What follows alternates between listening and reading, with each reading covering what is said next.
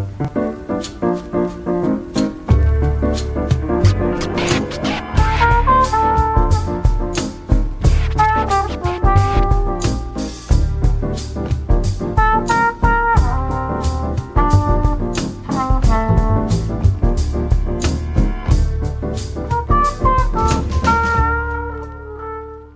Herzlich willkommen zu einer weiteren Ausgabe Milch und Kultur. Heute zu Gast bei Milch und Kultur ist Autor, Texter, Cartoonist Meta Bene alias Robin Thiesmer. Herzlich willkommen. Schön, dass du da bist.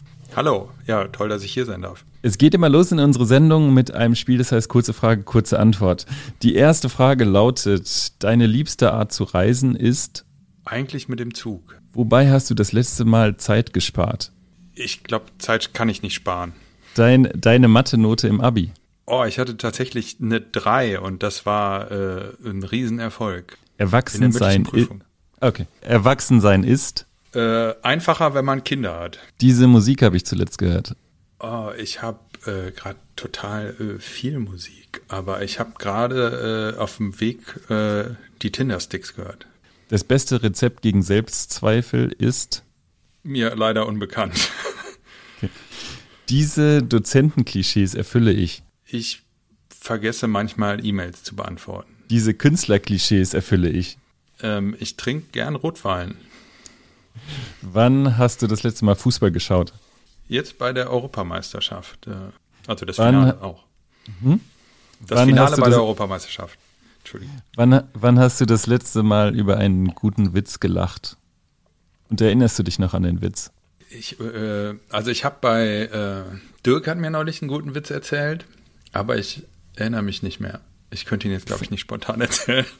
Vielleicht im Verlauf der Sendung. ja, ich, dich äh, sprich mich Genau. noch mal an. Also ich über, überlege gerade mal, was das war. Der letzte gute Film, den ich gesehen habe, war ähm, der hieß äh, Joseph und ähm, ist so ein Animationsfilm, der über so einen Zeichner tatsächlich geht. Das war ein ganz toller Film. Über, der so vom, vom Franco-Regime über die Pyrenäen nach Frankreich flieht und dort sind die äh, interniert worden, die Zeichner. Ganz schöner Film. Bisschen traurig. Metaebenen sind. Überall. Kultur ist. Auch überall. Also überall, wo Menschen sind. Äh, meine Beziehung zu Milch ist. Käsig. Ähm, wie, wie würdest du äh, dich oder be jemanden beschreiben, der dich nicht kennt, äh, beschreiben, was du machst als Beruf? Ja, ich Das mache darf ja ein bisschen länger, das darf ein bisschen länger sein auch. Das darf jetzt länger sein. Naja, also es gibt immer so verschiedene Versionen. Ich passe das tatsächlich an, wer mir gegenübersteht, ähm, weil ich ja auch gerade noch sehr unterschiedliche Berufe ausübe. Also neben meiner Arbeit äh, als äh, Metabene äh, bin ich ja auch noch Texter und ich habe auch eine halbe Stelle gerade äh, an der UDK. Und äh, je nachdem, was so, worüber ich Lust habe zu sprechen, passe ich das auch an. Und äh, manchmal an, an guten Tagen bin ich dann halt Cartoonist und sage, ah, ich mache so äh, minimalistische Cartoons, wenn ich so ein bisschen äh, angeben will, wenn ich merke, so, ah, das sind vielleicht Leute, die spricht das vielleicht gar nicht so an, dann mache ich das eher entschuldigender und sage so, ja, das sind so Strichmännchen, so ein bisschen Arti-Fati. Und äh, manchmal äh, verschweige ich das auch. Dann sage ich, äh, ich, äh, ich bin Texter oder obwohl ich meistens sage, dass ich, äh, dass ich Cartoonist bin, glaube ich inzwischen. Was, äh, ist es das, womit du dich am meisten identifizieren willst, wo du sagen willst, das ist mein Hauptding, Cartoonist? Also jetzt gerade ja, also das ähm, wechselte auch schon mal. Also das ist, ähm, jetzt gerade mache ich halt total viel. Also seit äh, Hirnewaschen erschienen ist im Dezember, beziehungsweise seit vor allem, seit ich letztes Jahr im Frühjahr den neuen Verlag äh, habe. Das war für mich eine Wiedergeburt auch als äh, als Profi, weil das vorher war das so ein bisschen schwierig und ähm, äh, mit dem Fischer Verlag, dass die wollten gar nichts mehr machen und hatten äh, äh, das Buch, was vorher erschienen ist, wollten die nicht wieder auflegen, obwohl sie es äh, auch keine mehr vorrätig hatten, die sie mir schicken konnten.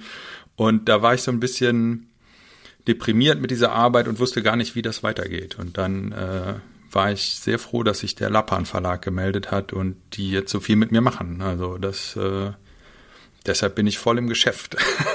also gefühlsmäßig auch. Also äh, und es gibt viele Leute, die gerade die Originalbilder nachfragen oder die irgendwelche Projekte machen wollen und das deshalb bin ich gerade auch richtig Cartoonist. Aber ähm, wie gesagt, das ist vielleicht auch nur ein Peak. Vielleicht äh, schmiert das auch wieder ab. Vielleicht äh, können wir das mal ein bisschen chronologisch auch äh, sortieren, was du machst. Also deine Arbeit als Cartoonist, äh, wie hat äh, denn das begonnen? Oder wie hast du gemerkt, dass du Cartoonist bist und was ist dann daraus geworden und entstanden? Also ich habe das erstmal gar nicht gemerkt, ähm, aber ich habe immer gezeichnet und auch so Comics nachgezeichnet, schon als Schüler und ähm, ich habe, äh, nachdem ich mein Philosophiestudium abgebrochen habe, ähm, dann in Hildesheim kreatives Schreiben studiert. Und ich habe aber trotzdem immer nebenher gemalt und gezeichnet und mich sehr für die äh, Kunstkurse und Zeichenkurse interessiert, die ich da belegt habe, äh, neben dem Schreiben. Habe aber auch Kurzgeschichten und Kurzprosa geschrieben. Habe dann aber häufig auch mal so, wenn wir eine Party gemacht haben als Studiengang, so einen Flyer gezeichnet in so einem naja, also illustrativ irgendwie. Und bei dem ersten Literaturfestival Prosa Nova, was da äh, stattfand, habe ich tatsächlich auch, und das ist auch zwischendurch in Vergessenheit geraten, also vor mir selber, einen Cartoon hinten auf die Festivalzeitung gemacht. Also die sahen noch ganz anders aus. Das waren auch Tiere, die waren auch ziemlich schlecht drauf, glaube ich. Aber ähm, ja, das war meine erste Arbeit als Cartoonist, so richtig. Und, äh, das ist aber, dann habe ich mich wieder weiter der Literatur gewidmet. Man hatte mich halt eben so gefragt, so, ey Robin, du zeichnest doch eh die ganze Zeit, magst du nicht was hinten drauf zeichnen? Oder dann haben die da mal ein Buch äh, gemacht, äh, wo sie Illustrationen brauchten und dann habe ich das immer so gemacht, aber ich habe das nie so ganz ernst genommen aus verschiedenen Gründen. Also Jetzt weiß ich gar nicht warum. Wahrscheinlich, weil ich immer Schriftsteller sein wollte als hehres Ziel, aber auch, weil ich so ein bisschen immer dachte, ich kann das gar nicht gut genug. Mhm. Auch, auch gedacht hast, das ist nichts Richtiges. Also Schriftsteller ist eher was, was Richtiges und Cartoonist ist so was so nebenbei macht? Oder eher so, Nein. die anderen können das besser? Also ich habe so ein bisschen so ein Imposter-Syndrom. Also das habe ich in verschiedenen Bereichen, dass ich häufig, wenn ich so für Aufgaben gesetzt werde, da das, das Gefühl habe, so ich kann das gar nicht. Und äh, das, manchmal tut sich dann eben so ein, so ein Abgrund auf, die der bestenfalls von der Struktur, in der dann ein Auftrag erteilt ist oder in der ich bin, sowieso muss ich das dann halt überbrücken. Aber ich hatte schon mal in der zehnten Klasse, glaube ich, überlegt, das Gymnasium abzubrechen, weil ich Schule, ach, da habe ich mich so nicht so wohl gefühlt. Und ähm, da gab es die Glasfachschule äh, in Rheinbach bei mir in der Nähe und da gingen einige äh, Freundinnen hin und da musste man aber so eine Aufnahmeprüfung machen und die sagten, ja, mach das doch, guck mal, du kannst doch zeichnen. Und ich weiß, dass ich mich das nicht getraut habe und also auch dieses, also dieses ganze Zeichnerische immer ja, so ein bisschen komplex behaftet war und das war das Schreiben auch, aber da konnte man sich länger, das muss man nicht so herzeigen, also oder anders herzeigen. Deshalb, ich glaube schon, dass für mich war Cartoonist schon immer was, was Ehrbares oder, also das gibt's ja in so verschiedenen Auf, Ausprägungen, also als entweder so für die, als Karikaturist für die Zeichnung, was jetzt ein bisschen was anderes ist, aber auch als ja, also ich bin mit Uli Stein aufgewachsen. Ne? Also ja, ich hatte so, so äh, ja. man, das glaube ich nicht, dass es schlechten Leumund hatte oder dass man das Gefühl hatte, also ich, da verdient man weniger als als Schriftsteller, wo man ungefähr mhm. erstmal gar nichts verdient. Und was, was hat dir geholfen, äh, diese Komplexe abzulegen oder dann auch äh, offensiver vielleicht damit umzugehen? Und äh, waren das Leute, die auf dich zugekommen sind oder war das eine Erfahrung, die du gemacht hast oder Erfahrungen? Also tatsächlich war das ähm, dadurch, dass ich das erst über Twitter gemacht habe, äh, total hilfreich. Also da hatte äh, mich der Stefan Pormka, der äh, mein Professor in Hildesheim war, drauf gebracht. Ähm, damals gab es auch noch gar nicht diese Bildvorschau wie heute bei Twitter, sondern man musste eine Überschrift machen und da war nur ein Link drin. Das änderte sich dann aber äh, relativ schnell, als ich bei Twitter war, was glaube ich mir total geholfen hat. Aber es war halt so, ja, äh, ich bin dann, also auch heute noch, immer, manchmal total aufgeregt, wenn, wenn ich so ein Bild raushaue, weil ich nicht genau weiß, wie es ankommt. Und das ist auch immer so ein bisschen, dass ich das nicht so vorausberechnen kann, ob ein Bild gut oder schlecht ankommt. Aber dadurch war das ja erstmal so, wenn es niemand sieht, dann sieht es halt niemand. Ne? Dann bei Twitter ist das so, das versendet sich dann ja ganz schnell. Und man kriegt aber, wenn es, äh, wenn es, wenn es angenommen wird, total schnell positives Feedback. Und das ist, ähm, das ist ein unheimlich guter Mechanismus gewesen. Und dann hatte ich halt dann eben dieses Programm. Also das Metabene hat ja total viele Regeln. Ich weiß nicht, ob das den Leuten, die das angucken, so bewusst ist, aber es gibt ganz viele Dinge, die ich nicht machen darf und ähm, mhm.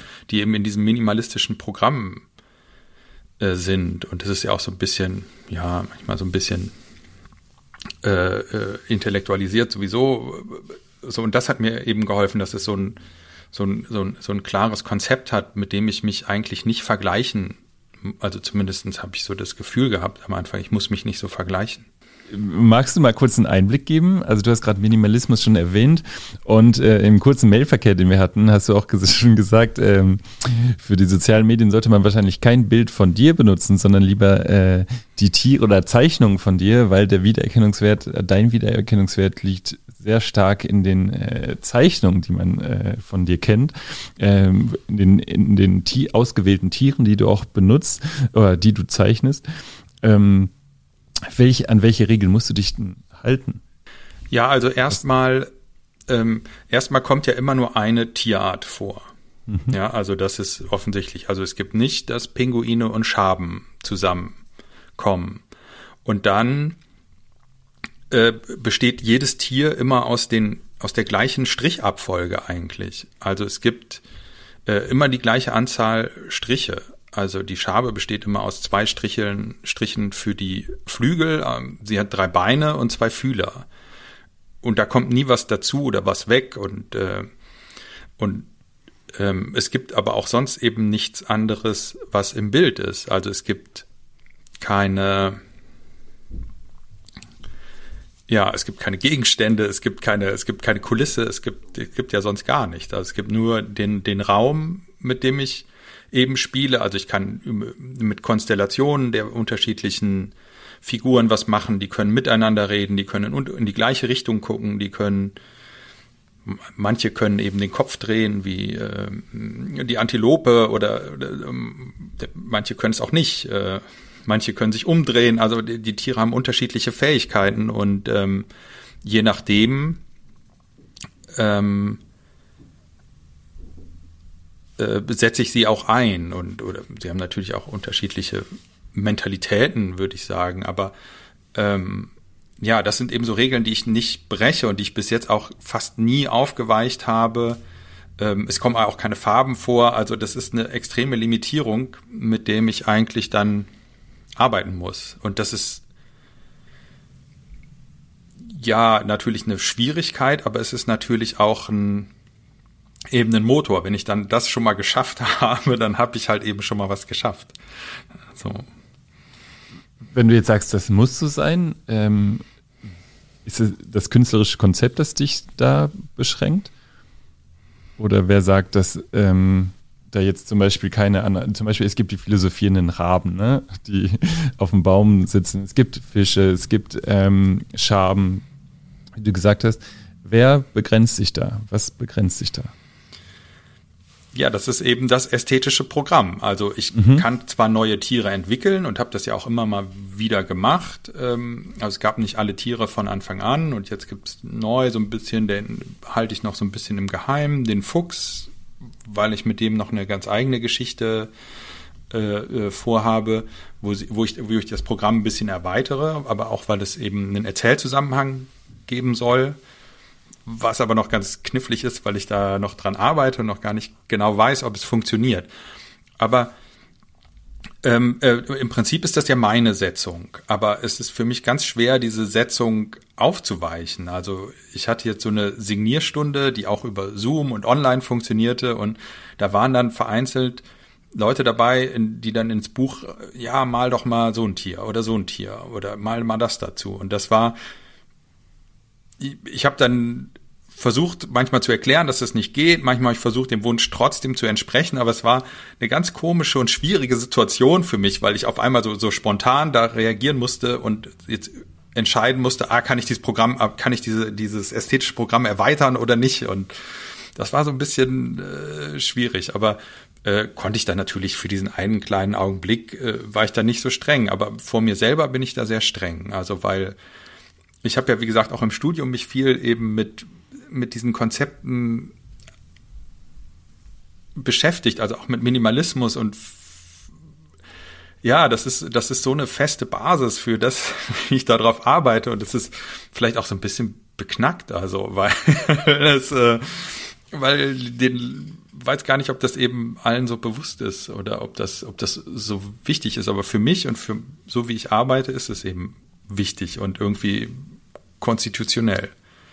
Be äh, begegnest du vielen Leuten, die sagen, du könntest doch jetzt auch mal was anderes machen hier, wieso denn immer nur die Raben und die ist das so? Dass also eigentlich nicht. Also so mit hm. niemand sagt, also das habe ich noch nicht gehört, dass jetzt einer gesagt hätte, so ey, ist er lame, also mal doch mal äh, so, sondern eben nur, das ziehe ich nur so aus diesen Vorschlägen, wenn jemand hat, so, ah, guck mal, hast du nicht Lust, mal hier was für uns designen? Und dann könnte es ja so sein, ah, der Pinguin hat einen Bierkrug in der Hand. Hatte ich jetzt gerade, ich habe gerade mit so jemandem von der Brauerei, äh, äh, von so einer kleinen Mikrobrauerei gesprochen. Äh, und dann, dann habe ich, sage ich erstmal gar nicht, höre mir das dann auch erstmal an und erkläre das dann gar nicht alles, weil es auch natürlich ein bisschen umständlich ist, dann zu sagen so, äh, hör mal, also ich habe dieses Minimalismus-Ding am Laufen und äh, irgendwie kriege ich es auch nicht los und so. Also es ist, weiß gar nicht, ob, ob das immer so verstanden wird und dann äh, versuche ich das so nebenbei eigentlich so ein bisschen dann entweder in eine andere Richtung zu bringen oder ich erkläre es dann eben irgendwann. Aber eben das geht halt eben nicht. Das, also so, und so Vorschläge kommen dann immer, ah, zeichne noch mal dies oder zeichne mal das. Und dann kann ich manchmal sagen, so ja, das kann ich zeichnen, aber das kann ich nicht als Metabene zeichnen, weil dann ist es halt kein Metabene mehr. Genau. Ähm, Metabene ist ja quasi, das ist der Cartoonist in dir. Würdest du das so sagen? Metabene ist der Cartoonist und der Dozent ist Robin Thiesmeier und äh, vielleicht auch Texter, Schriftsteller. Würdest du das so sagen? Ja, äh, wobei Metabene für mich keine Person ist. Also, mhm. also von mir aus gesehen, ich, also es gibt zwar viele Leute, die sagen das auch so, na, hier, das ist übrigens äh, äh, der Metabene, vielleicht kennst du das, ne, wenn man so neue Leute kennenlernt. Aber für mich ist das eben gar keine Person, Metabene. Das bin ja ich. Also ich mache, also es ist mehr so, ich mache Metabene oder ich bin, ähm, das ist also der Name eigentlich so dieses Programms oder dieser, dieser Gedanken- und Bildwelt und meine äh, äh, Kinder sagten auch immer, ähm, die zeichnen das manchmal so nach und dann sagen sie, ah, guck mal, ich habe ein Metabene-Bild gemalt. Also, und das finde ich eigentlich einen guten Umgang damit. Also es könnte rein theoretisch, wenn ich Ihnen das jetzt so beibringe, dass es meinen strengen Ansprüchen genügen würde, könnte das auch jemand anders vielleicht sogar machen. Ja, könnte mhm. jemand anders Metabene werden. Mhm. Ähm, vielleicht auch nicht. Also das weiß ich nicht. Aber das ist so, ähm, also wie gesagt, also ich bin schon auch Metabene, aber ich könnte jetzt ja auch einen anderen Cartoon zeichnen. Also ich könnte auch, also ich habe ja früher auch so in so einem normalen Cartoon-Stil irgendwie mit großen Augen und so eben Cartoons gezeichnet und ähm, das könnte ich jetzt ja auch mir nochmal, so, müsste natürlich so ein bisschen am Strich arbeiten, äh, also ich will jetzt nicht vermessen sagen, dass ich das jetzt so aus der Lameng irgendwie direkt ein Programm entwerfen könnte, aber äh, rein theoretisch könnte ich mir das ja auch, auch, entwickeln. Und dann wäre ich ein Cartoonist, aber nicht Metabene. Also das hieße dann eben nicht Metabene. So. Müsste einen anderen Namen ausdenken. genau. Also, oder, ja. ja. oder das wäre dann vielleicht auch, das könnte dann vielleicht auch Robin Thiesmeier sein. Also, mhm. weil zu diesem Metabene gehört dann eben, also zumindestens für mich auch eben so eine bestimmte äh, Gedankenwelt und eine bestimmte Art des Humors vielleicht auch. Also. Total. Ich würde gerne gleich mit dir darüber auch sprechen. Mhm. Ich habe noch zwei Fragen vorher. Ähm, Du machst ja viele Sachen gleichzeitig, ne? Also du bist Dozent, äh, du textest, du zeichnest. Ähm, ist das so dieses Gesamtpaket, das du brauchst, um, äh, sagen wir, das dich erfüllt? Oder könntest du auch eins nur von denen machen, das für dich erfüllen? Könntest du nur zeichnen oder nur schreiben oder nur dozieren? Ja, ähm, also ich, äh, Kinder habe ich auch noch übrigens, so eine Familie. Also, ähm, und ehrlich gesagt war mir das jetzt, das ist viel zu, das ist total, ich dachte am Anfang, hey, genial, du wandelst zwischen den Welten und machst das alles so und das ist total zu viel. Also es ist, ich mache, die, der, der Texterjob war für mich immer äh, eine Brotsache. Also ich bin irgendwann mal äh, aus dem Literaturstipendium, äh, als das endete, brauchte ich einen Job und dann habe ich ein Praktikumsprogramm gemacht, das hieß damals Creative Village und das war bei der UFA, bei der Taz und eben bei einer großen Werbeagentur und da bin ich dann so reingestolpert und dann haben die mir einen Job angeboten und dann habe ich da gearbeitet und das war immer sehr lustig und äh, äh, unheimlich viele nette Leute kennengelernt, aber es war nie so das, was ich sein wollte eigentlich. Ich wollte immer eben zu dem Zeitpunkt noch Schriftsteller werden und hatte dann ähm, eben dieses Metabene entwickelt, ja 2012, 2000, 2013 eigentlich und äh, äh, und da habe ich mich auf einmal so drin gefunden und ich wollte eigentlich immer äh, merkte so, das will ich viel lieber sein. Also ich würde, würde mir total vorstellen können, nur Cartoonist zu sein und nur Künstler zu sein und vielleicht, wenn ich genug Zeit hätte, dann auch mal wieder längere Texte zu schreiben, was jetzt, was ich jetzt auch mal wieder gemacht habe und was mir total gut getan hat, da merke ich so. Und ja, und dieser äh, Job an der Uni jetzt, das war, ist eigentlich in einer Zeit entstanden, wo ich nicht genau wusste, wie das mit Metabene weitergeht und dachte so, ah, das ist vielleicht so, ein, so eine Sache, wo, wo man nebenher eben noch viel machen kann, aber das war, war auch ein bisschen falsch gedacht. Also es war dann eben einfach zu viel und ich merke so dieses Wandeln zwischen den Welten ist eine, war jetzt eine wahnsinnig hohe Belastung und gerade so jetzt in dieser Corona-Zeit, wo man das alles nur am Rechner macht und nicht mal den Ort wechselt. Also ich halte ein Seminar, äh, dann gehe ich quasi aus dem, aus dem WebEx-Call mit dem Seminar, gehe ich in den Teams-Call äh, äh, mit dem Verlag und äh, äh, dann spreche ich mit über, über, über, ein, über ein Buch, was ich mache und dann gehe ich in den, in den Briefing für einen Texterjob äh, und dann hole ich meine Tochter von, von der Kita ab und äh, dann komme ich nach Hause und mache einen Facebook-Post und dann mache ich was zu essen für die Familie. Und dann äh, äh, arbeite ich an einem Bild, was bestellt wurde.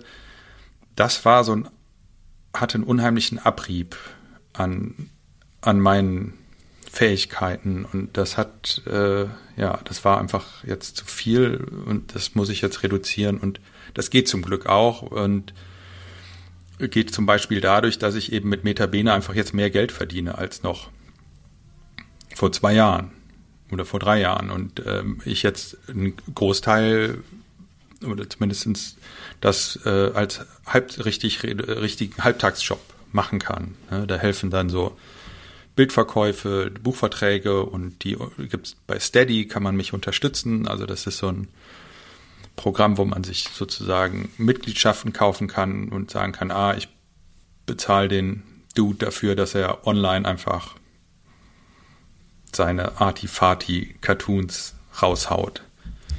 Oder auch mal ein Flachgag. ja, bekannt geworden in einer größeren Menge bist du über durch Twitter, aber auch durch deine äh, Kolumnen bei Zeit und Zeit Online. Du wurdest sogar schon in Berlin, glaube ich, an U-Bahn-Stationen plakatiert. Ist das richtig? Ja, das ist richtig. Ja, ja. ja das war eine gute das Idee. Ja. ähm, Jetzt, ich habe noch mal eine Frage zu den Tieren, bevor wir gleich mal zu wirklich zu deinen äh, Bildern und deinen Büchern kommen. Äh, du stellst auch ähm, die Frage auf einigen deiner Bilder, warum der Pinguin, warum die Eule. Ich frage dich jetzt trotzdem, du hast eben schon mal gesagt, deine Tiere haben alle so einen eigenen Charakter. Ähm, warum gibt es diese ausgewählten Tiere, den Raben, den Fisch, die Schabe? Ähm, es gibt auch das Reh. Nee, oder bin ich da falsch, ne? Ja, das, das, ist, ist, das ist so Antilope, würde ich sagen. Die Antilope, die Antilope. ähm, wieso diese Tiere? Gibt es da eine besondere Beziehung, warum du diese Tiere auswählst? Ja und nein. Also erstmal ähm, hat es was damit zu tun, wie man sie zeichnen kann. Also, mit, mhm. dass man sie mit sehr wenigen Strichen zeichnen kann und, und dass diese Pinselschwünge, ähm, äh, ich mache das mit so einem Kalligrafiestift, den aber auch viele Zeichner verwenden, ähm, und dass man das, der hat vorne so einen, so einen richtigen Pinsel dran. Und dass man die mit diesen Pinselstrichen halt bauen kann. Dann habe ich aber auch immer äh, habe ich eigentlich angefangen eben mit den Schaben. Und damit habe ich gar keine Cartoons gemacht, sondern äh, äh das war dann auch auf diesen Postern, äh, die in, in diesen Citylight-Postern hingen an den S-Bahn-Stationen, äh, auch riesige Schwärme. Also mit und äh, mache ich auch immer noch und äh, äh, auf Anfrage fertige ich die auch neu, diese Bilder mit diesen, also da sind dann bis zu tausend dieser Schaben drauf, die im Prinzip so Landschaften bauen, je nachdem wie ähm, wie die ihre Beine setzen oder in welche Richtung die gucken. Und die bauen halt dann eben in diesem Weißraum, dadurch, dass sie da irgendwie stehen, eben entweder Landschaften oder eben Perspektiven. Und daraus sind die ja entstanden. Und äh, dann hatte ich natürlich mit dieser Schabe ein relativ unkitschiges Tier. Also ich wollte jetzt, dann hatte ich als nächstes die Schwalbe. Das war mehr so, das war auch in einem Schwarm entstanden, den ich gemalt habe, weil ich mich sehr gefreut habe, als ich Vater geworden bin und das, die haben halt einen guten Drive und versprühen so ein bisschen so eine Freude, also so diese Mauersegler oder Schwalben, was aber auch im Prinzip nicht definiert ist, weil im Prinzip ist ja sehr abstrakter, also wie so platonische Tiere sind. Also jede, die haben ja kein Gesicht, also das ist jetzt ja nicht definiert, ob das jetzt irgendwie ein, was für ein Käfer das ist. Also so genau. Es sehen natürlich so ein bisschen aus wie Schaben oder könnten Kakerlaken sein, aber das ist ja nicht spezifisch, ähm, genauso wie die Antilope von vielen als Reh bezeichnen wird, weil es eben so ein minimalistisches Reh sein könnte. Äh, es gab nur den ersten äh, Cartoon, war halt eben die Antilope ist immer dagegen. Und dann sagt die Antilope, nee, bin ich nicht. Aber mhm. ähm, äh, und das ist ähm, da, deshalb ist es halt für mich die Antilope, aber das, wie gesagt, also ich drehe auch niemandem Strick drauf, wenn er sagt, ah, äh, sehe ich eher ein Reh äh, weil das eben okay Dankeschön. ist. So. ist ja auch okay. Also ist, die haben ja auch kein Geschlecht und nichts. Also so sind eben dadurch auch Pro Projektionsflächen und und eben, ich wollte immer nicht so, also sie sollten nicht zu niedlich sein. Ne? Jetzt mit dem Pinguin bin ich schon, der kam auch, auch später Grenze. noch. Aber das Pinguin, der wird natürlich geliebt. Ne? Also die Leute mhm, lieben ja. den Pinguin am allermeisten. Und klar, das ist immer schon eine im Cartoon-Business sind Pinguine eine feste Größe. Ne? Also nicht nur seit Uli Stein, einfach so, die haben halt schon Kleidung an, die sind anthropomorph, weil sie auf zwei Beinen stehen und Pinguin kommt, der kann halt aber so schön, also es kommt immer so vom Ausdruck an, was ich damit machen will. Ne? Und häufig, ich entwickle auch häufig keine neuen Tiere, weil die dann nicht wirklich was dazu tun. Ne? Also es könnte Tiere geben, die sehen dann ganz ähnlich aus, so, aber die bringen im Prinzip keine neuen Gesten und keinen neuen Charakter mit. Ne? Und der Pinguin ist halt immer so ein bisschen dicklich und so ein bisschen, das ist, ursprünglich hieß der immer der Dreiviertel-Melancholiker. Das kommt noch aus der Zeit, als man da eben einen Twitter-Text einfügen musste und nicht einfach das Bild posten konnte. Da hatten die alle Titel. Und ähm, ja, so, so sind da immer mehr Tiere dazugekommen. Ich weiß nicht, die Kraniche sind häufig, für viele sind es auch Flamingos, weil es einfach eben nur so Stelzvögel sind. Es könnten auch Reiher sein. Ich fand immer Kranich nur gut, weil das so ein Sujet auch der japanischen Tuschmalerei ist natürlich. Ähm, ähm, der ich mich jetzt nicht zugehörig fühle, aber äh, ja, in deren Fahrwasser ich äh, irgendwie wilder. Äh, so und äh, ja, das so so sind meine Tiere entstanden. Und ja. Und ich unterstelle jetzt mal, dass wir auch bewusst äh, dem äh, Zuschauer äh, Interpretationsspielräume äh, nicht nur durch die Tiere, sondern auch wie du ähm, die Bilder gestaltest, eröffnen möchtest. Naja, klar. Also ich, äh, ich freue mich immer, wenn Leute neue Zusammenhänge auch damit aufmachen. Ne? Und manchmal passen manche Zeichnungen oder manchmal ist es so, die entstehen in einer bestimmten Situation und haben auch einen ganz bestimmten Kontext, den ich eher verschweige. Und dann ist es halt schön, wenn, wenn, wenn es dann einen ganz anderen Kontext findet. Also wenn jetzt einer sagt so, ah, guck mal hier, genau wie auf dem, also er hatte mal irgendwie Katrin Göring-Eckert hat er mal so irgendwie einen übernommen und dann das kommentiert mit, ah, wie bei uns auf dem Parteitag gerade. Oder, äh, oder manchmal, jetzt habe ich einen gerade äh, nochmal wieder äh, mich selbst geretweetet, ähm, wo dann alle sagen, ah ja, das ist ja das CDU-Parteiprogramm oder so, ne? Oder, oder dann auf einmal gibt es halt so Situationen, wo die halt gut passen, ne? Und das finde ich eigentlich immer gut. Und aber auch, ja, aber auch wenn man sich selber so seinen Teil dazu denken kann, finde ich immer gut. Also ich habe mir so ein bisschen in der Vorbereitung gedacht, wie kann ich eigentlich dem Werk oder deinem Werk so näher kommen oder dir als Künstler? Und ich habe gedacht, dass Humor eigentlich auch so ein Schlüssel ist, also ein Verständnis von Humor. Worüber kannst du denn gut lachen eigentlich? Worüber, worüber lachst du denn gut und gerne? Ja, also worüber lache ich? Also ich mag halt selber immer so ein bisschen, ich mag es halt natürlich so ein bisschen, wenn es schlau ist. Ne? Also mhm. ähm, und oder mich mich selber halt auch überrascht. Also das mhm. ist das ist, glaube ich, also eben, aber ich mag auch total platte Sachen. Also ich kann natürlich auch über Sachen lachen, die ich gar nicht selber mache. Ne? Also das ist, äh, das ist ja auch klar. Also das nicht, ja, ich weiß nicht, ich kann, ich glaube, es gibt ja kein Rezept für Witze und äh, auch für Humor sollte es kein Rezept geben. Also ich denke, merke es bei mir selber, manchmal haue ich jetzt gerade manchmal Sachen raus, wo ich denke so, oh Mann, hoffentlich fliegt mir das nicht um die Ohren. Die Leute sagen so, ey, Meta Bene, du warst auch schon mal geistreicher oder so. Oder das ist jetzt wirklich zu flach.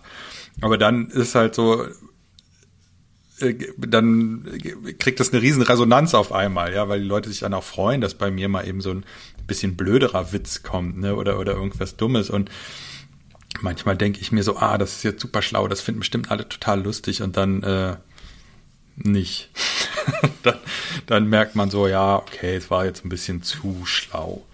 Äh, äh, so, und das, deshalb ist so das Witze machen und, und so, das ist eben schwierig. Und, und da muss man, glaube ich, sehr auf sein Gefühl vertrauen und manchmal auch auf das Gefühl anderer. Also ich teste die Sachen auch manchmal. Also meine, bei meiner Frau klappt das nicht mehr so gut, die ist schon so ein bisschen durch jetzt nach 1000 Meter Bild. Jetzt kommen die Kinder ja. dran. Ja, äh, tatsächlich so. Mein Ältester ist jetzt neun, der versteht so die ersten Gags, aber auch manchmal schicke ich es dann einfach einem Kumpel. Nicht jeden Witz, aber so manchmal so testweise so und dann äh, merke ich schon so, okay, kann man ja, machen. Ne? Aber viele gehen auch ungetestet raus. Das ist dann immer spannend. Ja, woran entscheidet, also wie entscheidest du das denn dann zu sagen, den Witz finde ich aber so gut, ist mir auch egal, wenn jetzt mein bester Freund sagt, äh, du warst auch schon mal besser oder du warst auch schon mal tiefsinniger. Äh, was entscheidend ist dann bei dir, dass du sagst, es ist, ich finde es trotzdem gut?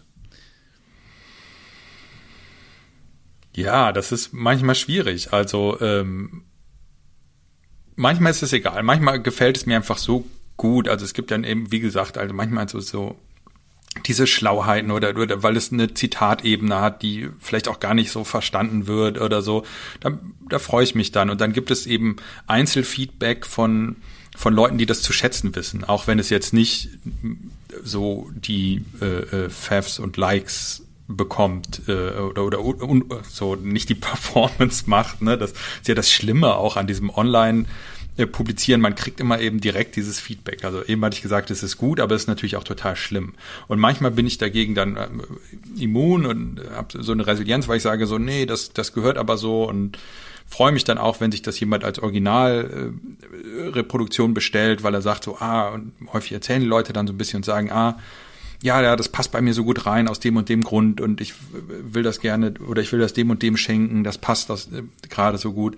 Und dann ist das so eine andere Form des Feedbacks, die mich dann manchmal auch bestätigt. Ja, und manchmal muss man auch eben sagen, ja, war einfach nicht so doll, ne? Da war so ein bisschen so, also ich, wie gesagt, ich hab, trinke auch manchmal Rotwein oder so, dann denkt man ja manchmal auch so, als ist das geil. Ja das ist gut, das ist richtig gut. so, den hau ich jetzt raus. So, alle die Leute werden Feuerzeuge rausholen und äh, vor ihrem Twitter-Account äh, stehen und dann äh, ja, und es ist einfach manchmal dann eben einfach nicht lustig. Also ich irre mich natürlich auch, ne? Und deshalb bin ich auch immer immer noch häufig so ein bisschen nervös, ne? Und manchmal kann ich das aber abstellen und sage so, ah, ich finde, mir ist das jetzt egal, so ich schieb das jetzt raus und dann gucke ich nicht sofort nach, wie, wie, wie der ankommt. Also das gibt es auch mit der mhm. Zeit.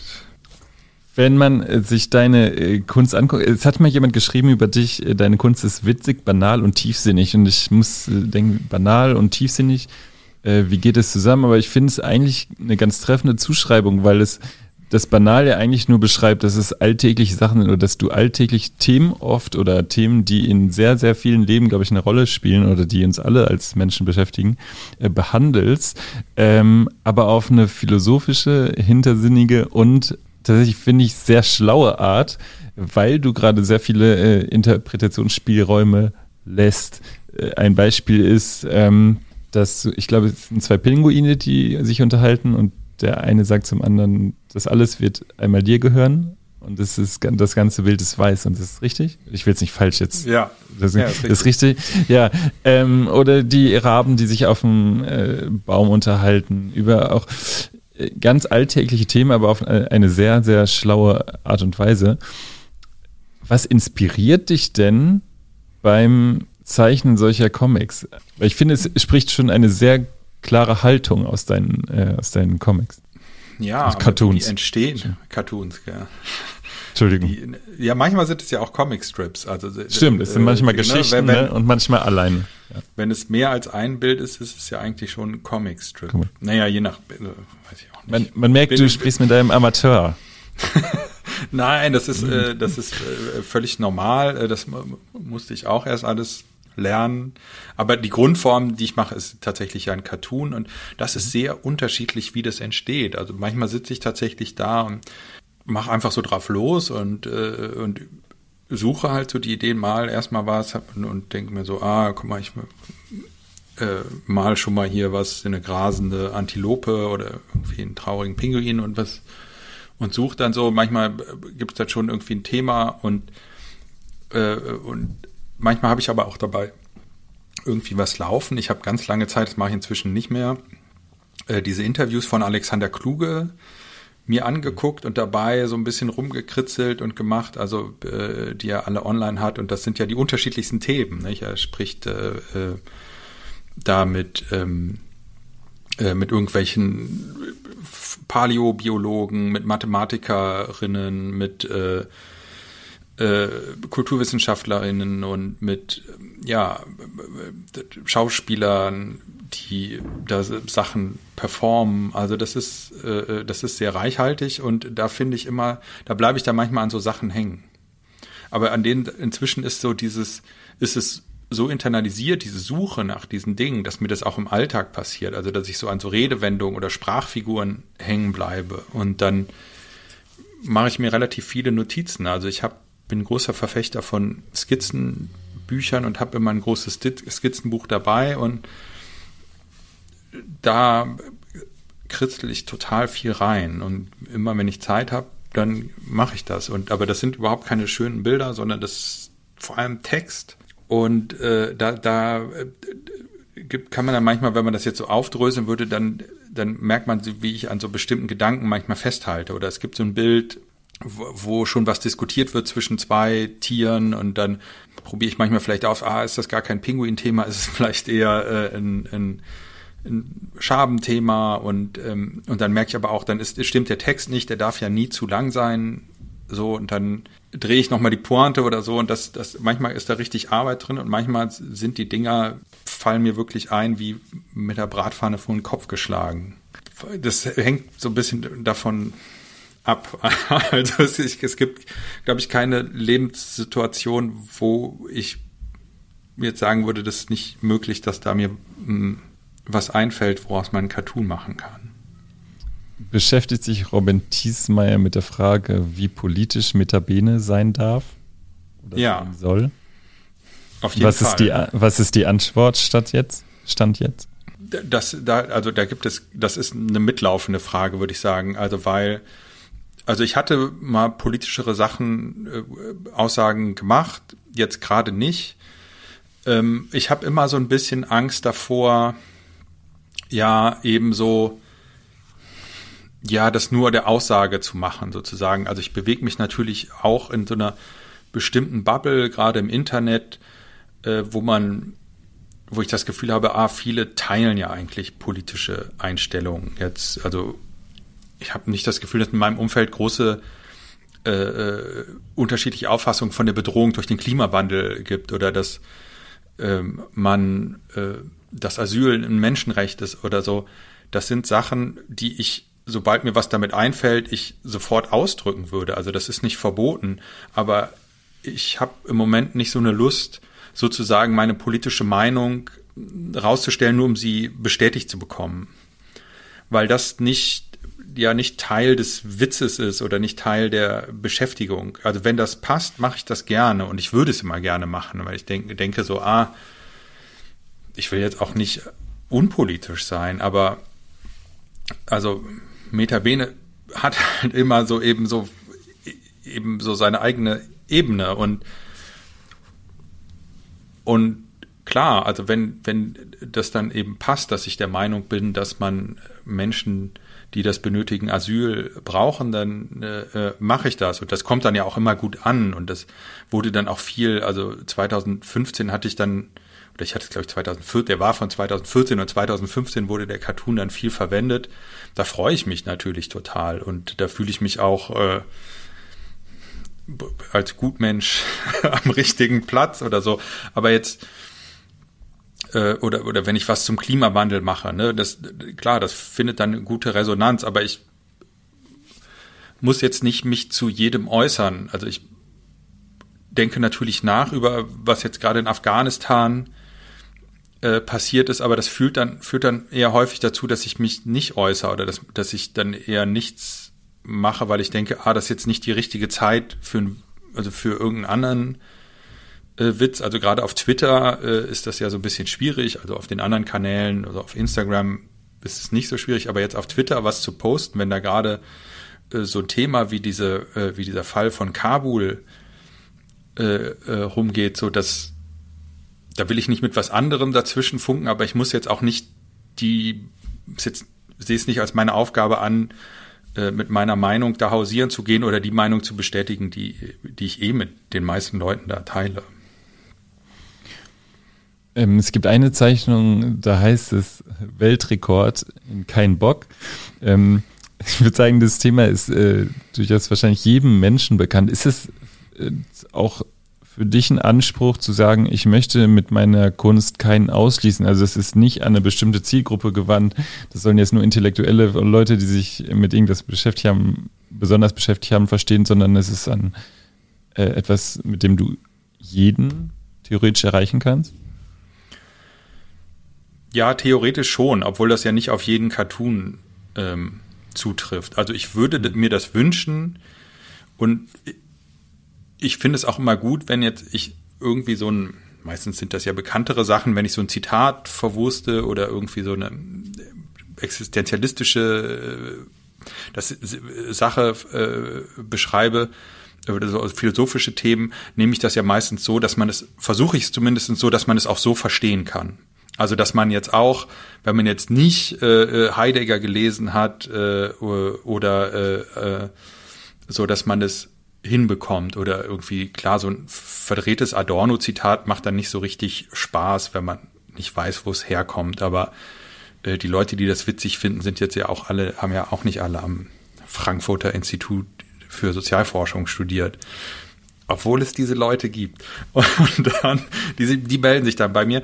Und ich finde es natürlich schön, also wie gesagt, ich mache ja diese schlauen Sachen, aber ich finde es eben auch gut, wenn es eben alle mit einbezieht, auch wenn ich glaube, ich bin schon in einer bestimmten Ecke. Ne? Also es nicht so ganz, nicht ganz so diese breiten Wirkungen entfaltet, auch so wie es gemacht ist. Aber auch, es tut ja jedem gut, eben auch mal eben so nicht nur auf so einem hochtrabenden Niveau zu lachen oder zu sich zu amüsieren, sondern eben Weltrekord in keinem Bock. Das sind ja so Sachen, die haue ich halt raus. Die, dieses fällt mir wirklich, da denke ich mir Montagmorgens wirklich so. Dann denke ich mir so, ah, äh, ach Mist, das, das kannst du ja einfach jetzt die Schabe sagen lassen und dann ab dafür. Ne? Und manchmal denke ich dann so, ah, neuer Weltrekord in keinen Bock.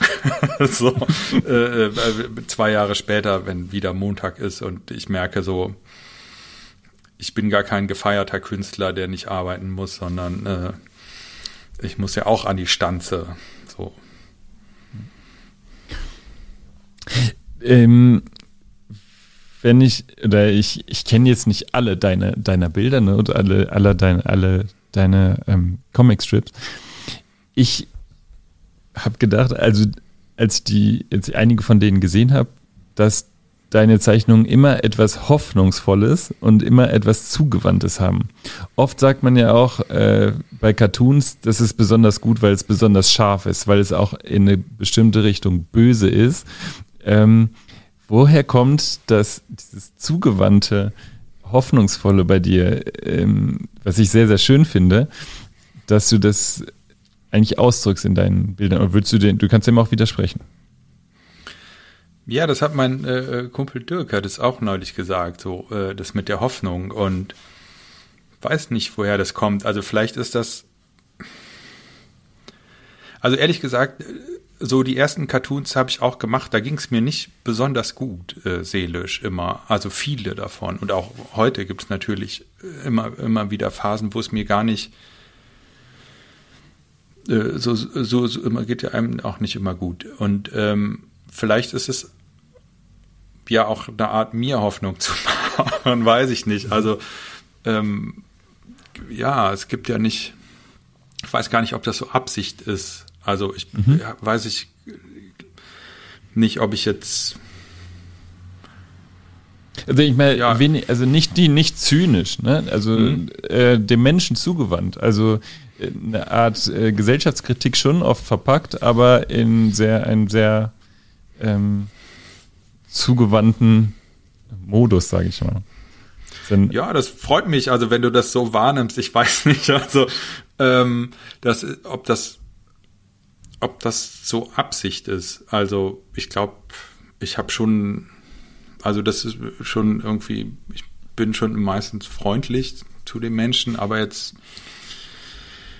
bin jetzt auch nicht so, ich bin auch nicht jemand, der sich ständig mit Menschen umgibt. Also weiß ich gar nicht, ob ich dem Menschen so zu, zugewandt bin. Also, aber grundsätzlich, ja, es, ist das ja doch eigentlich ist doch was Schönes. Also ich nehme das jetzt mal so als, als Kompliment von ja, dir. Also, also von mir aus voll, äh, genau. Ist ja auch ne, nur also, sehr, sehr subjektiv jetzt gerade. Also das, das ist, glaube ich, so eine Draufsicht, die ich vielleicht gar nicht habe. Also mhm. ähm, wie, wie, wie das, also weil das jetzt ja auch so, du, sagst es ja auch so, ne? Also äh, das ist ja ein Gefühl, was du hast. Ähm, ähm, ja, muss ich drüber, da müsste ich jetzt, glaube ich, länger drüber nachdenken, wie, wie, wie, wie, wie, wie das herkommt. Also es ist jetzt nicht so, dass ich denke, so, ah, ich, ich gehe hinaus und äh, möchte Hoffnung verbreiten.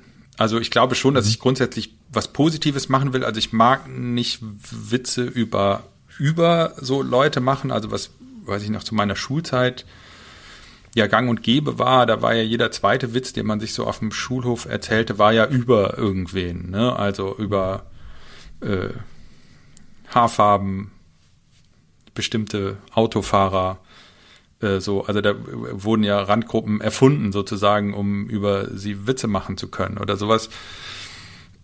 Das ist, glaube ich, sowas, was ich eigentlich für mich nicht möchte. Ne? Aber mache mich dann eher so ein bisschen über mich selber lustig oder manches, manches sind ja auch gar keine Witze, also mal ganz ehrlich. Also ich mache ja, ich, also das war eigentlich immer so, was ich mochte. Also ich bin immer gedacht so, ah, so wie ich das jetzt mache, ich muss gar nicht witzig sein.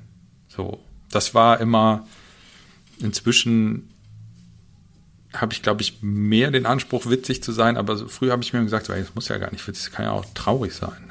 also, oder es kann eben, und dann finde ich, dann denke ich mir so, das ist ja voll traurig. Die Leute finden es trotzdem witzig, weil es ein Pinguin sagt oder weil es äh, eine Schnecke sagt. Aber ja, also manchmal sind es ja auch so verkappte Gefühlsäußerungen von mir. Also es gibt wirklich, also das ist manchmal so ganz komisch, welchen, welchen, also da passiert auch häufig was, was ich halt nicht zu hundertprozentig einberechnen kann, weil es eben naja, weil es halt auch so Blindspots gibt, die ich natürlich habe, so und die, die so einfließen. Und das glaube ich dann auch, ja, manchmal ist das auch besonders gut und manchmal ruiniert es vielleicht auch den Witz, aber ich weiß es nicht.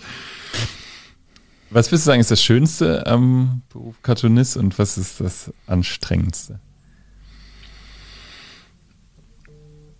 Also, ähm, ähm, Entschuldigung, jetzt hat hier Hast du überhaupt noch Zeit? Entschuldigung, wir sind auch länger. Ah, ich habe nee, das ist ich habe äh, das nicht ich habe vergessen meinen Computer auf nicht stören zu schalten. Ich bin ein Amateur. Schlimm. Jetzt ruft einer meiner vielen Brüder an. Äh, du musst die Frage jetzt noch mal kurz wiederholen. Ja, hast du überhaupt noch Zeit? Ich habe total Zeit. Ah ja, okay, super. Ja. Hm. Ähm, was ist das für dich das Schönste am Beruf des Cartoonisten und für dich auch gleichzeitig das Anstrengendste? Also ich mache das alles total gerne. Ich finde, also es, ist ja was auch total Kindliches, da sitzen zu können und zu zeichnen und zu malen und das ist, äh, ist natürlich total schön und es ist auch total schön, sowas eben was was zu machen, was den Leuten Freude macht. Jetzt kommen wir doch zu dieser Hoffnung. Aber also das also das ist was total Schönes, ne? Also dieses, ähm, dass, dass, dass es den Leuten auch gefällt, ne? Und nicht nur äh, äh also das Feedback, das ich bekomme und dass Leute sagen so, ey, das ist so schön, das möchte ich mir an die Wand hängen oder das möchte, da möchte ich ein Buch mit haben. So, und das fühlt sich einfach toll an. Und ich sitze einfach gerne da und zeichne, ne, und versuche so den perfekten Arzt zu machen, den ich nie mache, ne, aber das ist so, so ich mache das dann ja auch immer neu. Ich habe totale Papierverschwendung, weil ich mache einen Strich und der ist dann nicht und dann tue ich das Blatt weg und es kann sein, dass ich dann neu anfange. Gerade natürlich bei den äh, Bildaufträgen, die ich dann habe, wo die Leute sich die Originalzeichnungen bestellen. Und dann zum Glück gebe ich dieses Papier jetzt in die Kita und jetzt ähm, haben alle, äh, äh, also das, die benutzen dann die Rückseite für die Kinderbilder und jetzt haben die ganzen anderen Kita-Eltern haben immer auf der Rückseite irgendwie so einen halben Cartoon oder so einen verhunzten Pinguin oder so. Aber das ist schön, also das einfach, einfach dieses, dieses, das machen zu können und ich mag das Papier und all, all das, das mache ich einfach total gerne und mit seinen Gedanken sich zu beschäftigen. Also es gibt unheimlich viele tolle Sachen damit. Mhm.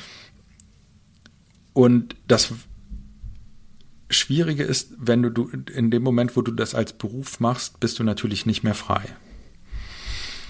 Und da habe ich versucht, das immer frei zu halten. Jetzt mache ich es doch als Beruf und äh, verlasse mich darauf, dass es finanziell was abwirft und in dem Moment ist man natürlich in der Abhängigkeit. Andererseits ist es auch toll, das zu machen und damit Geld zu verdienen, ist natürlich auch schön. Aber es ist natürlich gefährlich. Also ich bin nach meinem Studium des kreativen Schreibens, bin ich so ein bisschen an diesem Anspruch mit der Schriftstellerei bin ich gescheitert, weil das war so viel Druck. Ähm, und eben die, dieser Druck irgendwie wieder zu scheitern oder jetzt was zu machen, was den Leuten nicht gefällt oder was eben, ja, irgendwie, ich versuche mich davon frei zu machen, aber es taucht natürlich immer wieder auf. So, muss ich jetzt was machen, was sich verkauft oder nicht? Und im Moment bin ich in der glücklichen Lage, dass ich das nicht muss. Also ich kann das machen, was ich möchte und habe eben andere finanzielle äh, Einnahmen, aber die kann ich so flexibel gestalten mit dem Texterjob, dass ich eben auch jetzt hoffentlich mehr wieder in Metabene investieren kann als, äh, als Arbeitskraft. Mhm. Das ist, äh, das ist, äh, ja, das ist so eine Gefahr. Also schrecklich, ja, schrecklich ist, ich habe in dem Buch, was jetzt in der zweiten Auflage, habe ich einen Tippfehler, also einen Schreibfehler gemacht. Das war schrecklich. Verraten wir, verra verraten wir das oder nicht? In der zweiten Auflage ist ja nicht, die, ja, die meisten, die das Buch haben, werden das äh, schon gesehen ja. haben. Es ist einfach so, ich habe zwei Buchstaben vergessen und irgendwie niemand hat es gesehen und das war, als ich das aufgeklappt hat und dann ist so der Perfektionismus, der einen dann, das war ganz schlimm. Also, das war ganz schlimm, aber inzwischen kann ich drüber lachen. Also.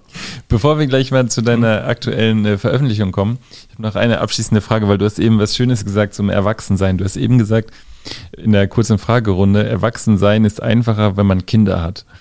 Und es gibt auch einen ähm, Cartoon, in dem es ums Erwachsensein geht. Da sitzt zwei Raben auf einem Baum unterhalten sich, glaube ich, auf über das Erwachsensein und der eine ist etwas dicker geworden und sagt, dass ihm das Erwachsensein nicht gut tut. Magst du den Satz, ähm, Erwachsensein ist einfacher, wenn man Kinder hat, mal erläutern?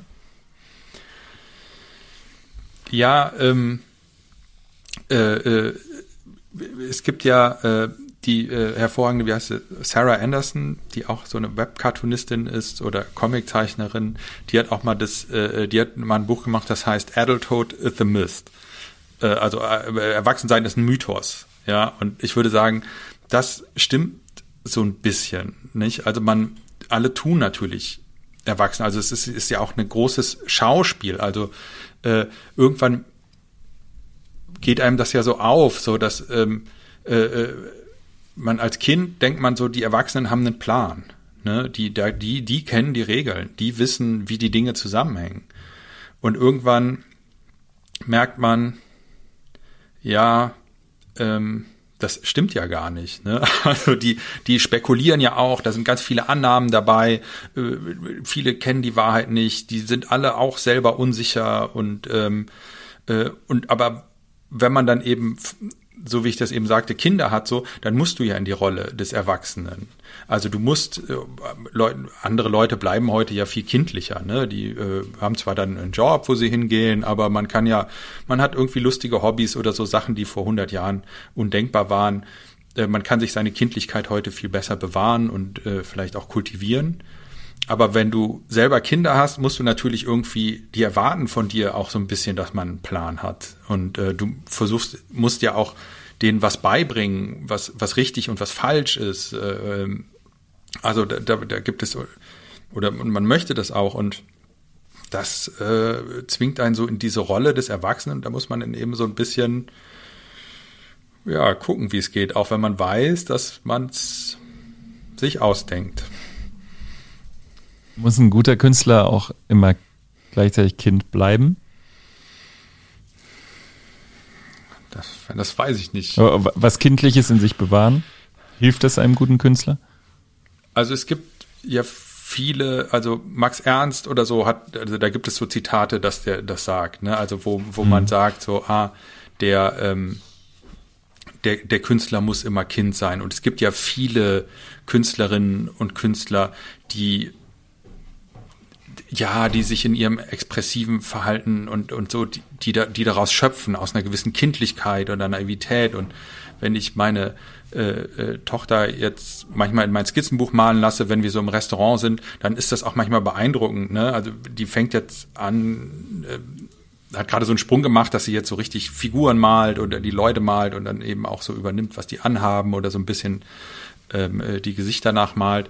Und äh, äh klar sieht das alles total kindlich aus oder so, aber man merkt so, ah wow, das hat irgendwie jetzt gerade irgendwie so ein Drive, ja, oder so, der, der vielleicht in der Situation liegt. Und das ist manchmal schon, ja, vielleicht ist das sowas, was, was man sich verhunzen kann, wenn man nicht aufpasst. Ne? Aber ich glaube, dass es, dass es Menschen an sich hilft. Also es hilft einem, glaube ich, glücklich zu sein, wenn man sich nicht alles so, so verbaut, ne? Und wenn man eben einen, frischen Blick auf die Welt haben kann. Und wenn es Situationen gibt, wo man mal alles, also eben wie so ein, was man einem Kind immer so unterstellt oder was Kinder, glaube ich, auch wirklich haben, so dieses, naja, eben so ein bisschen kontextlos zu sein und zu agieren und nicht eben, eben, eben an das nächste Ding in der Kausalkette des Lebens zu denken, halt eben so, ah, wo, wie viel, eben ganz viel, eben nicht über Kontostände nachzudenken und eben nicht über, ähm, ähm, weiß ich nicht, also auch alles Belastende, ne, was, was, was, was Erwachsene meinen, sich ständig mit beschäftigen zu müssen. Also müssen wir auch, na klar, natürlich müssen du und ich, wir müssen über unseren Kontostand nachdenken. Aber wir sollten es vielleicht dann nicht zu oft machen und nicht die ganze Zeit oder eben auch nicht immer nur über den Klimawandel nachdenken und über wie, äh,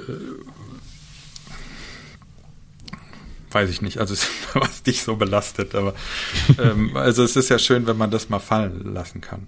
Und das hilft einem Künstler natürlich so, sonst hängst du ja immer nur in diesen Themen drin.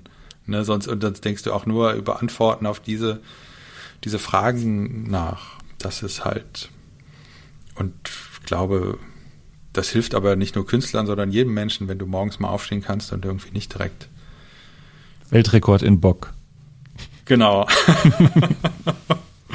ja, ja, keinen Bock haben, ist ja auch, auch manchmal geil. Ja, voll.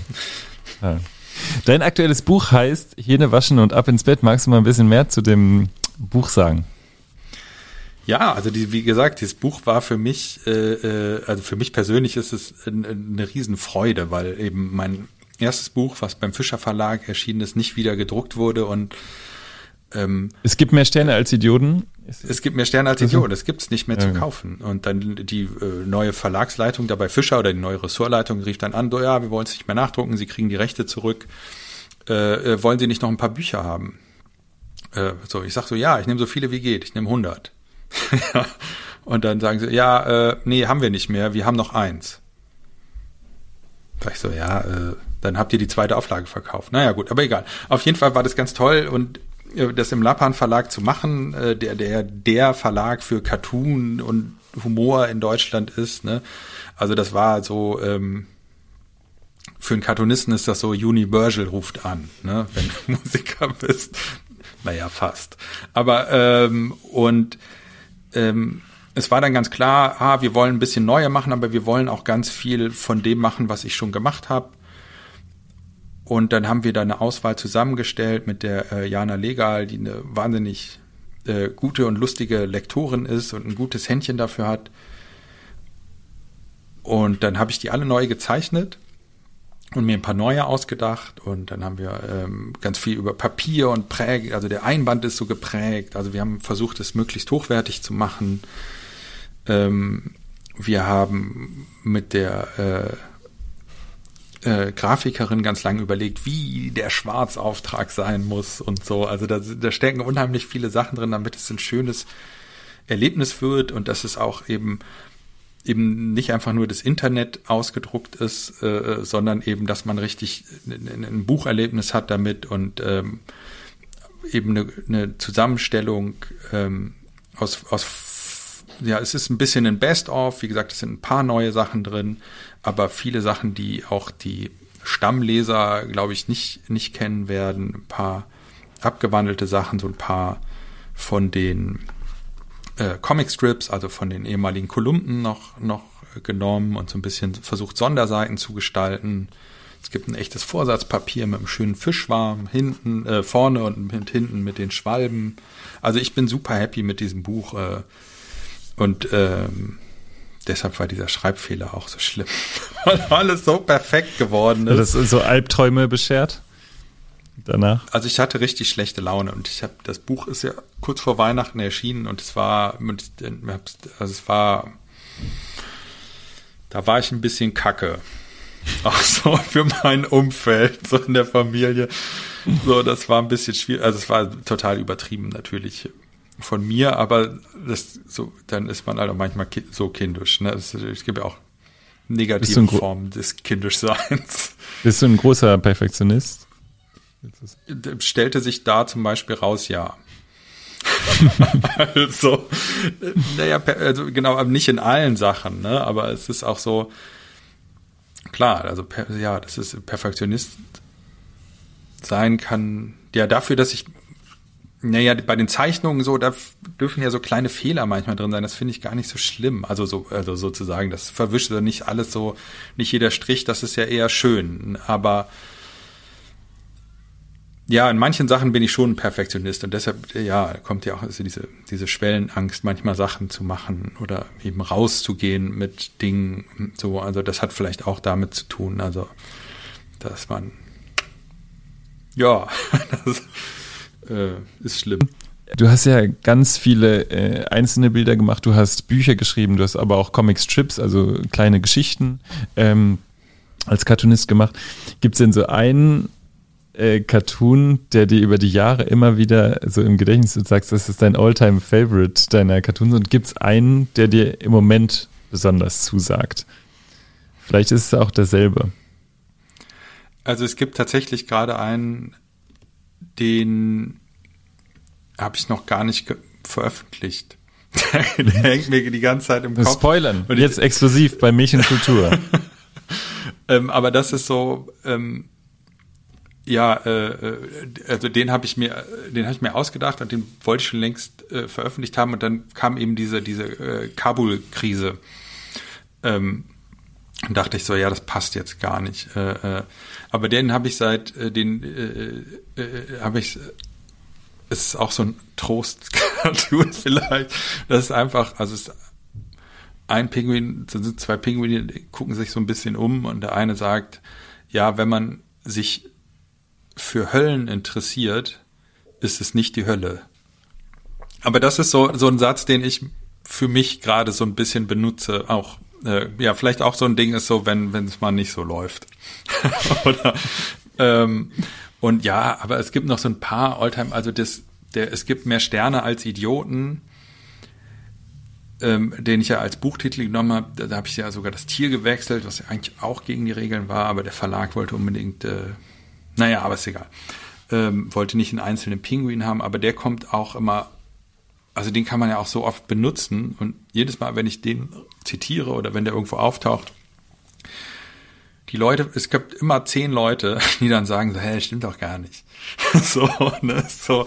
Und das ist so, das ist aber auch so ein Ding, der, ja, das ist so, so, ein Satz, der sich bei mir eingebrannt hat, also den ich mir selber eingebrannt habe, so und sonst wechselt das mit den Cartoons. Also da gibt es bestimmt welche, die finde ich eine Zeit lang total super und wenn zwei Jahre später denke ich mir so, Alter, kannst du nicht mehr bringen oder so. Also es gibt, glaube ich, auch so welche, die dann ganz rausfallen, obwohl ich die mal super fand. Oder also das, also das kennt man ja auch, wenn man sich mit diesen astrophysischen äh, Sachen befasst und merkt so, aha, okay, und, und mal so ein bisschen gewahr wird, ah, auf welcher, in welchen Größenordnungen denken wir hier eigentlich, ne, wenn wir über Sterne reden.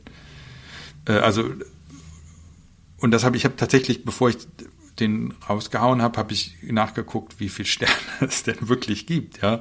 Und das sind natürlich furchtbare Größenordnungen und ja, nun dann weiß, wie viel Platz zwischen diesen einzelnen Sternen ist und wie, viel, wie kalt es zwischen diesen einzelnen äh, Sternen ist.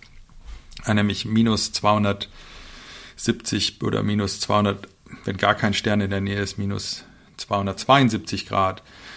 Äh, und dass da ein riesiges Nichts draußen ist, wo so ein paar Lichtpunkte dazwischen glimmen, dann ist das eigentlich kein besonders tröstliches Gefühl. Und äh, wenn man dann äh, die zeitliche Dimension, die ja auch dazu gehört, äh, mitrechnet, so, dann kommt man eben auch schnell äh, auf das äh, Ding, dass wir alle auch nur Staub im Wind sind. Ne? Also das, äh, also das ist so ein, so ein Gefühl, was mich immer bei diesen Themen äh, beschleicht, ne? wenn man überlegt, so, ah, äh, also wenn ich über Sterne rede, dann denke ich halt auch an solche Sachen und nicht immer nur an die schönen Lichter. Wenn du mit Menschen ähm, ins Gespräch kommst über deine äh, ähm, Cartoons, was sind die schöneren Gespräche, in denen du das Gefühl hast, die haben genau das erfasst, was du sagen möchtest? Also die hatten genau die gleichen Assoziationen, die du hattest? Oder die hatten ganz andere Assoziationen zu demselben Cartoon und du hast das angestoßen für dich persönlich. Also beides, beides ist ja super schön. Also beides mhm. sind, also so, wenn man sich, also sich verstanden fühlen, ist ja immer gut. Ne? Also, Aber das andere, wenn jemand mit was ankommt, sagt so, ey, guck mal, und dann sagt so, ich das auch wirklich unterschreiben kann äh, oder, oder, oder das annehmen kann, ne? das ist ja auch manchmal, hängt man ja auch an seiner eigenen Vorstellung zu sehr. Aber ich freue mich eigentlich dann auch immer, wenn ich sage, so, ja, stimmt, ist ja super, ne? Oder, oder, oder, ne? Oder, oder manchmal sind das ja auch ganz persönliche Sachen. Also es gibt es auch so, dass Leute mir dann erzählen, wie, ah, ich verbinde das ganz stark mit meiner Tochter oder mit meinem Vater oder sowas, das, oder mit meinem, die, äh, eine der rührendsten Geschichten, die da ist, dass mit dem verstorbenen Mann, wo die Frau sagte, ah, das ist, ähm, äh, äh, das ist sein Humor gewesen und sie hätten das zusammen äh, immer schon gerne gelesen, das alte Buch und dann äh, und jetzt war der schon ein Jahr tot und dann äh, kaufte sie bei mir das Bild äh, zu seinem Todestag. Ähm, da sind zwei Antilopen voreinander und die eine fragt die andere, ja, wo ist denn deine bessere Hälfte? Dann guckt die Antilope an sich runter, so ein bisschen so zwischen die Beine, und dann sagt die oben. Dann dachte ich so, und dann dachte ich so, ja, das wäre so der Krass. Humor ihres Mannes, ne, weil äh, er halt unter der Erde ist, ne, und sie ist oben. Und ich war so einerseits ein bisschen ja, krass. Ja, ja, also auch so ein bisschen Sprachlos. ja, ja. Und, aber andererseits fand ich es wahnsinnig. Fand ich schön, ne? Äh, anrührend auch, also diesen Humor, den sie teilen und dass sie, also auch, und auch wahnsinnig schön, dass sie jetzt naja, dass sie sowas wie einen Witz darüber machen kann, dass er gestorben ist. Also was irgendwie ja auch ein Ausdruck für eine wahnsinnig tiefe Verbindung ist. Also das fand ich schon beeindruckend. Und ähm, das hatte ich natürlich so in dem Cartoon nicht mit eingepreist. Ne? Und das ist so, äh, das sind dann so die schönsten Reaktionen auf sowas, wenn man dann so, so eine Geschichte mitbekommt.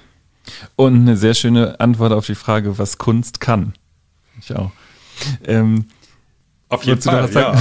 Nein, ich fand das gut. Ich wollte deine. Voll. Äh, voll. Ich meine, ich laber hier die ganze Zeit jetzt. Du hast, du was, das hast du gut gesagt. Also das war, ähm, da hatte ich voll. nichts hinzuzufügen. Ähm, das ist ja oft manchmal die Frage, ne? Das, was kann Kunst eigentlich, was andere Sachen auch nicht können? Sowas vielleicht auch. Am äh, Schluss der Sendung, also ich lege jedem äh, Zuhörer dieses Buch äh, Hirne waschend ab ins Bett ans Herz. Ist jetzt erhältlich. Zum Abschluss in dieser Sendung darfst du dem Publikum, wenn du magst, eine Musik- und eine Buchempfehlung mit auf den Weg geben. Gibt es da etwas, was du dem Publikum mitgeben möchtest? Ähm, also ich ähm, habe gerade ähm, von der Freundin meines Bruders ein Konzert gesehen auf Arte. Die hat ein äh, Ensemble, das heißt Ensemble Reflektor. Und da war ich sehr beeindruckt, was äh, junge klassische Musik kann. Also ich bin selber nur so kein großer Kenner der klassischen Musik, aber das fand ich sehr beeindruckend. Und ähm, also das Ensemble Reflektor, vielleicht äh, äh, gefällt das Leuten. Und ja, ich habe ähm, an, an Buchempfehlungen ähm, würde ich ich müsste jetzt eigentlich ein äh, Buch von meinem Freund Live äh, empfehlen, äh, aber das haben eh alle gerade gelesen, weil das ein Riesenerfolg war. Deshalb ein anderes, aber auch erfolgreiches Buch von Verena Günther, die ich nämlich heute getroffen habe. Das heißt Power. Und das ist ein, ein sehr interessantes Buch, in dem Kinder sich von ihren Eltern lossagen und in den Wald gehen, um einen Hund zu suchen, der Power heißt. Also und äh, die wohnt hier im Viertel und die habe ich gerade getroffen. Deshalb dachte ich so, ah, das war eines der sprachlich interessantesten Bücher, die ich in letzter Zeit gelesen habe. Ganz herzlichen Dank für die Musik- und Buchempfehlung. Zu Gast bei Mich und Kultur war heute Cartoonist, Autor, Texter Robin Thiesmer alias Meta Bene. Ganz herzlichen Dank. Schön, dass du da warst. Ich fand es auch ein tolles Gespräch. Vielen Dank für die Einladung.